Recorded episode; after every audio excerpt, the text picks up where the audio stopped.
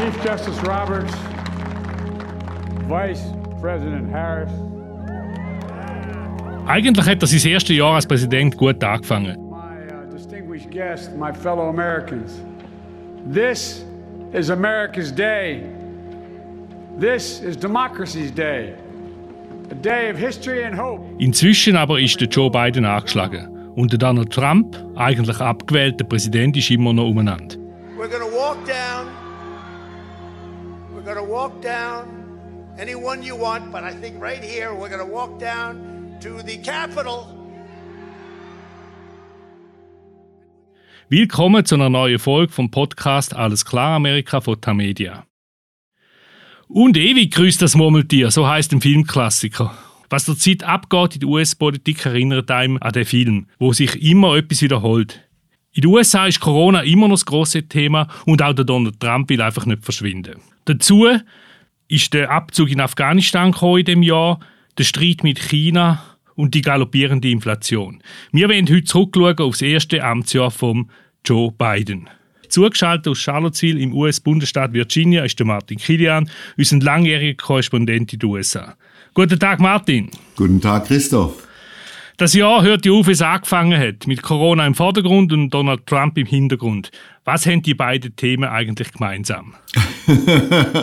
Nur, dass sie das Jahr über bestimmt haben.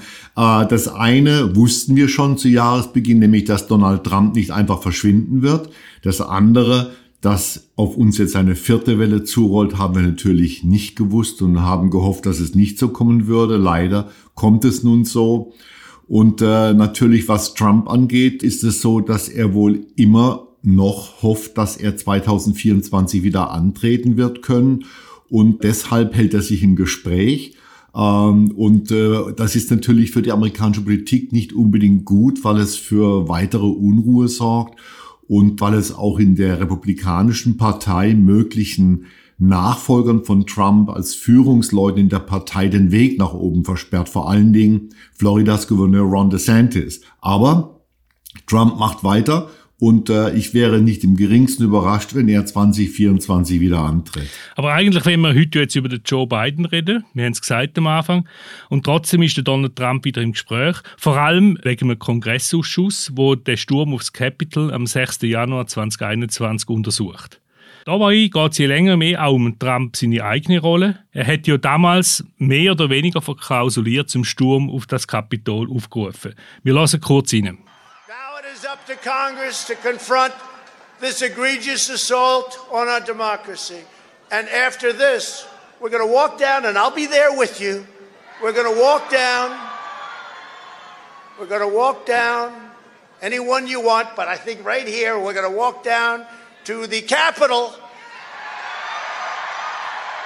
And we're going to cheer on our brave senators and congressmen and women and we're probably not going to be cheering so much for some of them.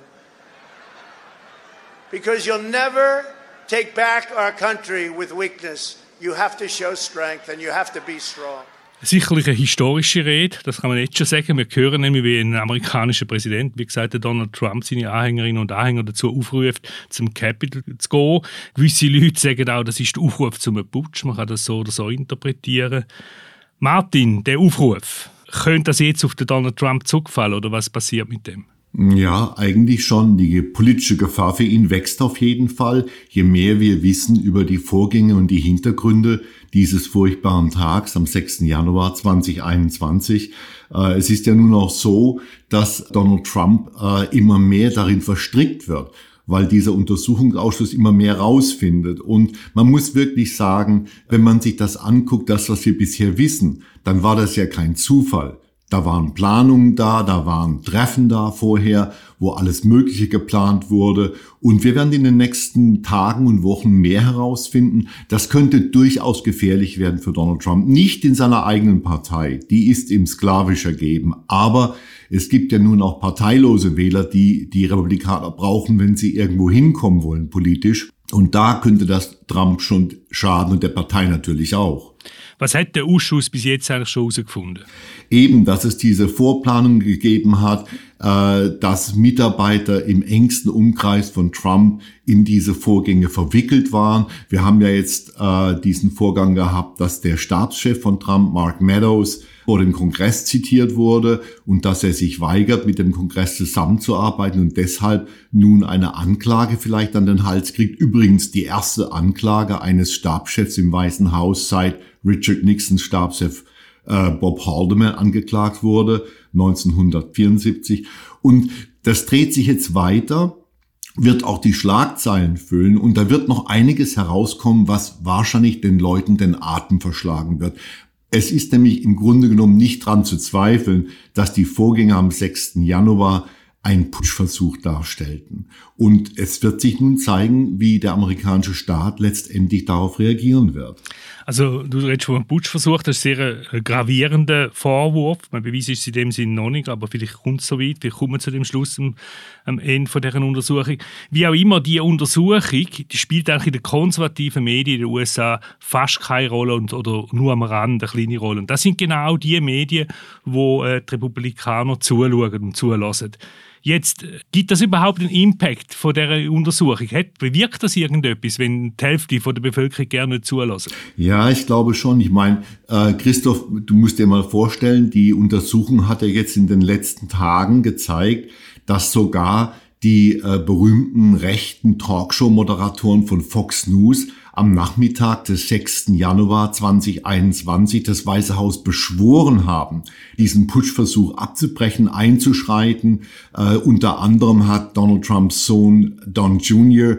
Mark Meadows, den Jobchef des Präsidenten, beschworen, er möge auf den Vater einwirken, damit diese Leute, diese außer Rand und Band geratenen Anhänger von Trump vor dem Kapitol nach Hause gehen, dass sie ihren Sturm auf das Kapitol unterbrechen. Und wir wissen jetzt auch, dass sogar hundertprozentige Trumpers wie der Fox News Moderator Sean Hannity verzweifelt beim Weißen Haus vorsprach, auch wieder über Mark Meadows, der Präsident möge doch bitte diesem Schauspiel ein Ende bereiten. Und natürlich hat Trump 180 Minuten gar nichts getan. Er hat zugeguckt, wie äh, diese Gewaltentfaltung vor dem Kongress zustande kam. Und eben ich kann mir vorstellen, dass je tiefer wir eindringen, dank des Untersuchungsausschusses in die Materie, je mehr wir wissen, was am 6. Januar passiert ist, desto gefährlicher könnte es für Trump werden.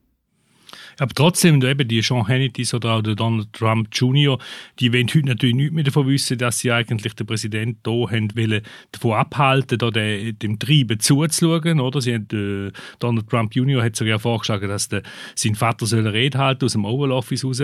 Sie wollen nichts mehr wissen von dem und man hat so ein das Gefühl, die ganze Geschichte werde mindestens in der einen Hälfte von Amerika umgeschrieben.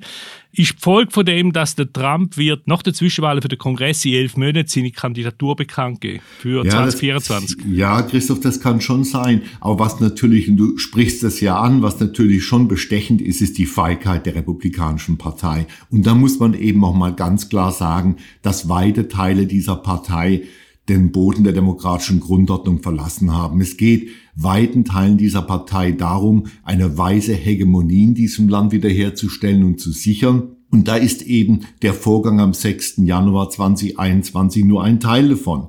Ich meine, es müsste doch zumindest möglich sein, dass man über Trumps große Lüge, nämlich dass er die Wahl im November 2020 gewonnen hat, dass man darüber ehrlich mal innerhalb der Partei redet und sagt, das ist Bullshit, das war nicht so, er hat die Wahl verloren. Aber das ist nicht so und weil eben die Partei stillhält, weil sie Trump immer noch folgt, vielleicht auch aus Angst, ist es durchaus vorstellbar, dass Donald Trump nach den Zwischenwahlen im November nächsten Jahres seine Kandidatur für 2024 erklärt. Mich würde das nicht im geringsten überraschen.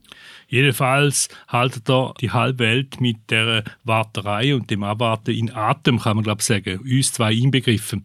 Jetzt aber endlich zum Joe Biden äh, eigentliche Thema von der heutigen äh, Sendung. Seine Umfragewerte sind im Keller und auch die Pandemie ist nicht überstanden, obwohl er das eigentlich in seiner Rede zum Amtsantritt vor einem knappen Jahr versprochen hat. Wir lassen auch da schnell rein.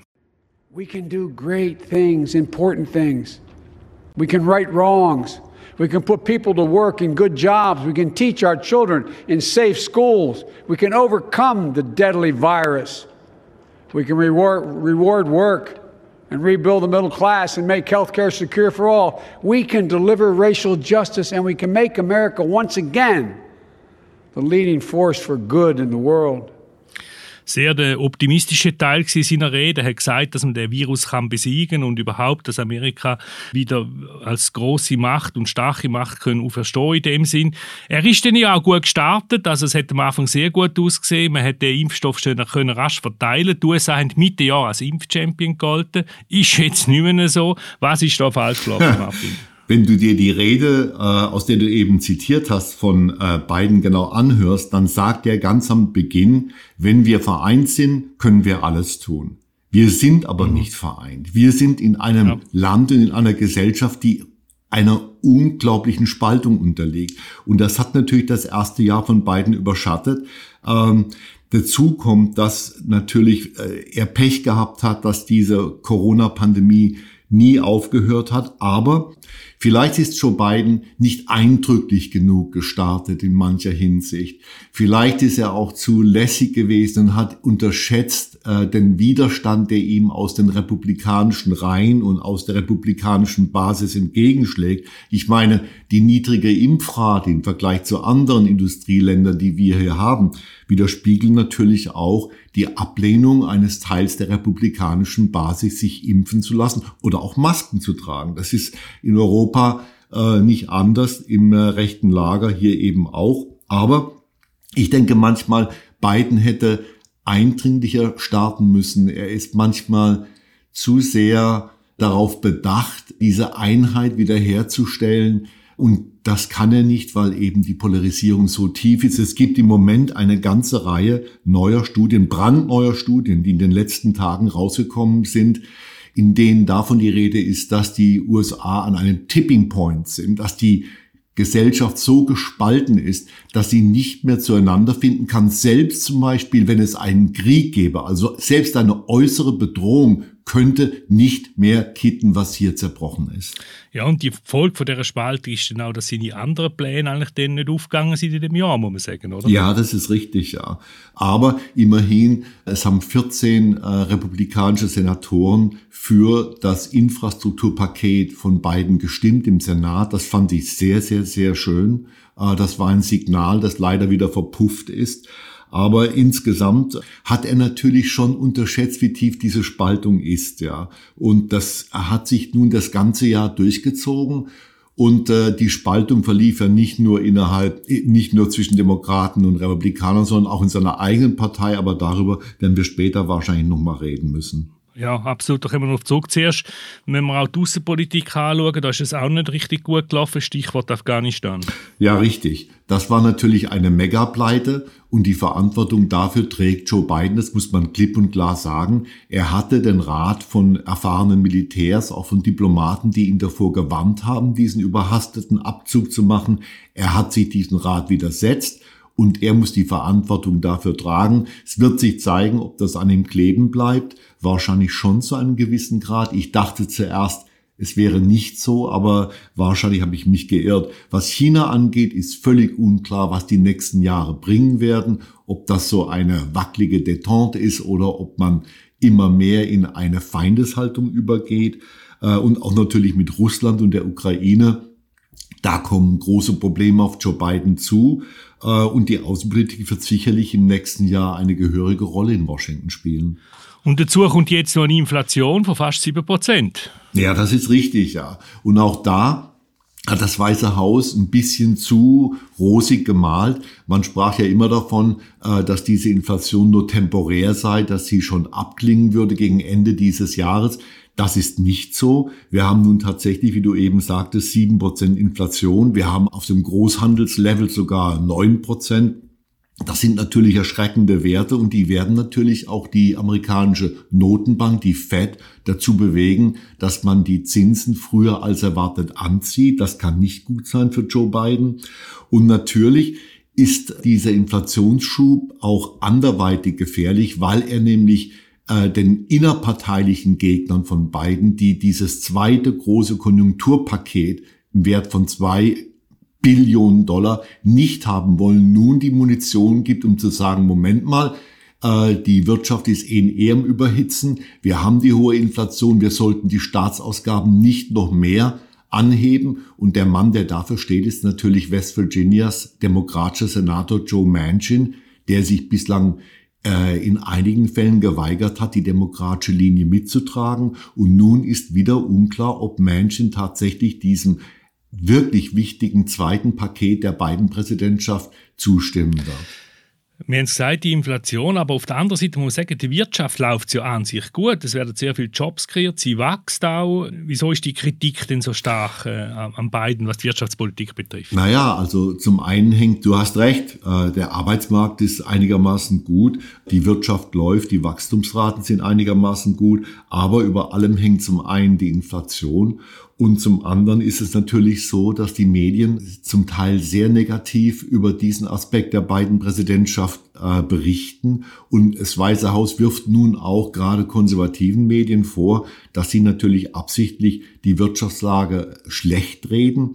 Und das stimmt auch, wenn man sich Fox News ansieht, ist natürlich klar. Äh, da geht es äh, Tag ein, Tag aus darum, dass äh, da was nicht in Ordnung ist in der Wirtschaft, dort was nicht in Ordnung ist und die Inflation so schlimm ist, dass die Leute jetzt kaum noch Eier kaufen können und äh, kein Geflügel mehr und keinen Fisch mehr und so weiter und so fort. Also seltsamerweise sind die Leute unzufrieden, obwohl es ihnen nicht mal so schlecht geht. Auf der anderen Seite muss ich dazu sagen, wenn man den Amerikanern die Frage stellt, ob das Land sich in die richtige Richtung bewegt oder nicht, sagen sie immer, egal wie gut es ist, dass das Land sich in die falsche Richtung bewegt. Das ist mittlerweile ein, äh, ein, ein ziemlicher Joke, finde ich. Aber es ist eben so. Auch du hast jetzt äh, die Kritik von rechter Seite, also du hast Fox News erwähnt, genannt. Aber das größere Problem von beiden ist doch die eigene Partei. Wir haben es gesehen bei diesen ellenlangen äh, Diskussionen um das Infrastrukturprogramm. Das ist so lang gegangen, dass sogar der Wahlkampf von seinem Kandidat in Virginia Schaden genommen hat, dass er am Schluss abgewählt worden ist, der Gouverneur. Es ist richtig, ja. Und das kann sicherlich nicht gut sein, wenn man sechs Monate lang über Critical Race Theory und über Defunding the Police und so weiter und so fort streitet und im Land draußen den Anschein erweckt, dass man sich wirklich immer weiter radikalisiert auf der Linken. Und äh, es gibt natürlich diesen Streit zwischen Moderaten und Linken in der Demokratischen Partei. Und äh, wie du sagst, bei der Wahl in Virginia, bei der Gouverneurswahl hat sich das wahrscheinlich ausgewirkt zu Ungunsten der Demokraten. Die Partei ist tatsächlich zerrissen und sie ist natürlich auch deshalb zerrissen, weil wir innerhalb der Partei super sichere Wahlkreise haben, äh, in denen auch linke Demokraten unangefochten gewinnen können. Ich habe es ja bei einem vorigen Podcast schon mal gesagt, für mich sind die Helden der Demokratischen Partei nicht Leute Parteilinke wie Alexandria Ocasio-Cortez in Queens, im New Yorker Stadtteil Queens, sondern Abgeordnete wie Abigail Spanberger in Virginia, die in einem eher konservativen Wahlkreis sich durchsetzen muss. Aber diese Spaltung innerhalb der Partei zu kitten, das ist beiden auch nicht gelungen. Und wahrscheinlich könnte im Moment kein Präsident diese Spaltung überbrücken. Es ist einfach so tief geworden innerhalb der Partei. Also wir reden jetzt ja, wie gesagt, von der, von der Spaltung innerhalb von der Demokratischen Partei, wo jetzt vor allem also die sogenannten woken äh, Abgeordneten äh, den Ton angehen, obwohl es natürlich die Minderheit sind. Ist 2021 das Jahr, wo Demokraten das ländliche Amerika, bei den Flying Overstates da im, im Mittleren Westen, wo die Demokraten das ländliche Amerika endgültig verloren haben. Ja, würde ich schon sagen. Ich meine, ich, ich lehne mich jetzt etwas aus dem Fenster, aber ich würde schon sagen, dass das, was noch da war in ländlichen Counties, in ländlichen Wahlkreisen an Unterstützung für die Demokraten, äh, jetzt noch weniger geworden ist, dass sie tatsächlich ein riesiges Problem haben in Kleinstädten und in ländlichen Gebieten und das ist natürlich kein Rezept, mit dem man Wahlen gewinnen kann. Aber ich war gerade äh, eine Woche in Georgia. Äh, wie du weißt, habe ich da fünf Jahre gelebt und habe auch Freunde da. Und wenn man durch den Staat durchfährt, äh, durchfährt ich bin also auch auf, auf Back Roads, also auf kleinen Country Roads gefahren. Und dann sieht man überall Schilder, Trump won Georgia. Ähm, und das ist natürlich schon symbolisch für das, was im Land, auf dem Plattenland vor sich geht. Ja, das ist dann im Süden. Das ist da, wo Donald Trump natürlich unheimlich gepunktet hat. Aber auch in anderen ländlichen Gebieten, die eigentlich eher ähm, demokratisches Terrain wären, haben die Demokraten nicht mehr viel zu bestellen. Und ich glaube, dass die ganze Diskussion über Critical Race Theory, über Vogue und so weiter und so fort die Position der Partei in ländlichen Gebieten und in Kleinstädten, gerade auch im mittleren Westen, noch weiter geschwächt haben. Ja, ich würde mal sagen, dass vielleicht 2021 das Jahr ist, in dem die Demokraten den ländlichen Raum endgültig verloren haben. Und im, eben in einem Jahr sind die Zwischenwahlen. Und ich erinnere mich, 2018 haben die Demokraten in Oklahoma einen Sitz geholt, eben mit einer moderaten Kandidatin. Äh, ist heute eigentlich fast nicht denkbar. Gleichzeitig wirkt Biden äh, zuweilen ein bisschen alt, ja. Man kann ja. muss einfach so sagen. Seine, äh, seine Gegner bezeichnen ihn sogar als Datterkreis. Keine schöne Bezeichnung. Der Putin sagt das ja auch. Wird er wirklich so gesehen und was meinst du, rettet der 2024 nochmal an? Naja, also ähm, man muss vorsichtig sein. Also ich bin ja jetzt auch schon über 70 und Biden ist 78. Also ich kann es mir äh, und ich bin, also ich erfreue mich einigermaßen wirklich guter Gesundheit, aber ich kann mir kaum vorstellen. Der joggt vielleicht weniger ja, als du. Genau. aber ich kann es mir also nur schwer vorstellen, als 78-Jähriger Präsident der Vereinigten Staaten zu sein. Also er kommt manchmal eben schon etwas ältlich rüber, wenn er mal nach einem Wort suchen muss. Das sind die normalen Dinge, die einen im Alter eben plagen.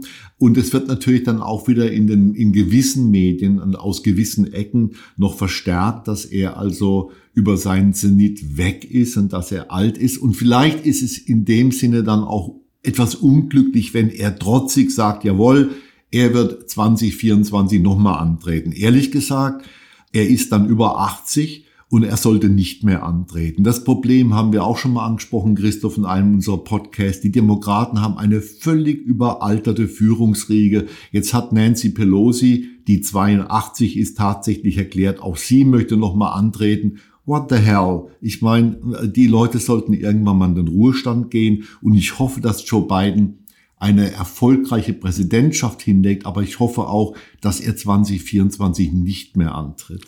Man kann, muss natürlich auch korrekterweise sagen, er kann natürlich jetzt nicht sagen, er werde 2024 nicht mehr antreten, ja. weil sonst wäre er bereits ein lame duck, also ein lahme Ente und hätte überhaupt keinen Einfluss mehr. Das muss man korrekterweise auch sagen. Richtig, ja, das stimmt. Das kann er natürlich sich nicht leisten, aber ich habe manchmal den Verdacht, dass er tatsächlich 2024 nochmal will, Vielleicht auch, weil er denkt, dass nur Präsidenten, die zwei Amtszeiten hingelegt haben, große Präsidenten sein können.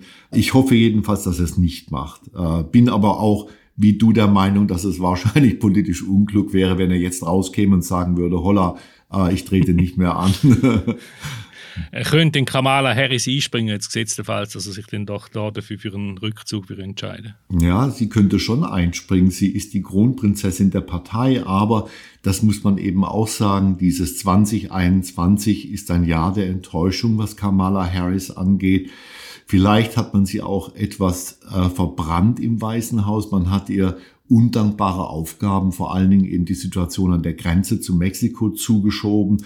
Aber es gibt natürlich auch Vorgänge offenbar innerhalb ihres Stabs, die nicht so gut sind. Sie wird als sehr schwierige Chefin beschrieben. Sie hat jedenfalls in diesem Jahr nicht reüssiert. Und das öffnet natürlich Being Washington sofort die Tür für Spekulation. Wenn sie es denn nicht wird, ja, wer könnte es denn werden? Und äh, der eine, der sich dabei in den Vordergrund geschoben hat, ist Transportminister, Verkehrsminister Pete Buttigieg äh, der natürlich auch eine große Plattform hat, weil er ja, weil sein Ministerium dieses Infrastrukturprogramm äh, umsetzen muss. Und es gibt also hinter vorgehaltener Hand nun schon so äh, Notbremsen-Szenarien. Ja, wenn Kamala das nicht tun kann, vielleicht kann Pete Buttigieg das tun. Wäre natürlich auch interessant. Er ist schwul, er ist verheiratet, er hat Kinder. Pete Buttigieg wäre natürlich eine interessante Sache. Ich könnte mir eine Debatte von Pete Buttigieg und Donald Trump äh, sehr, sehr gut vorstellen. das wäre etwas. Äh, frühestens natürlich im 2024. Danke vielmals, lieber Martin. Hochinteressant war wieder. Wir haben zurückgeschaut auf das Jahr 2021, das erste Jahr vom Präsident Biden, wo ziemlich durchzogen ausgefallen ist. Das ist eine weitere Folge von Alles klar Amerika, der letzte in dem Jahr, ein Podcast von, zu den USA von Tamedia. Danke vielmals für Ihre Aufmerksamkeit. Ich wünsche Ihnen jetzt schon einen schönen Festtag und ein gutes neues Jahr. Anfang Januar hören Sie dann wieder Kollegen Alan Cassidy und Fabian Fellmann an dieser Stelle. Nachlesen kann man den Podcast wie immer auf den Websites von Tagesanzeiger, Batz, Bund, Berner Zeitung und allen anderen Media-Titeln. Und natürlich auch überall dort, wo es Podcasts gibt. Am Mikrofon in Charlottesville, Virginia, ist einmal mehr der Martin Kilian, hier in Zürich der Christoph Münger. Bis zum nächsten Mal, hier als Zoom.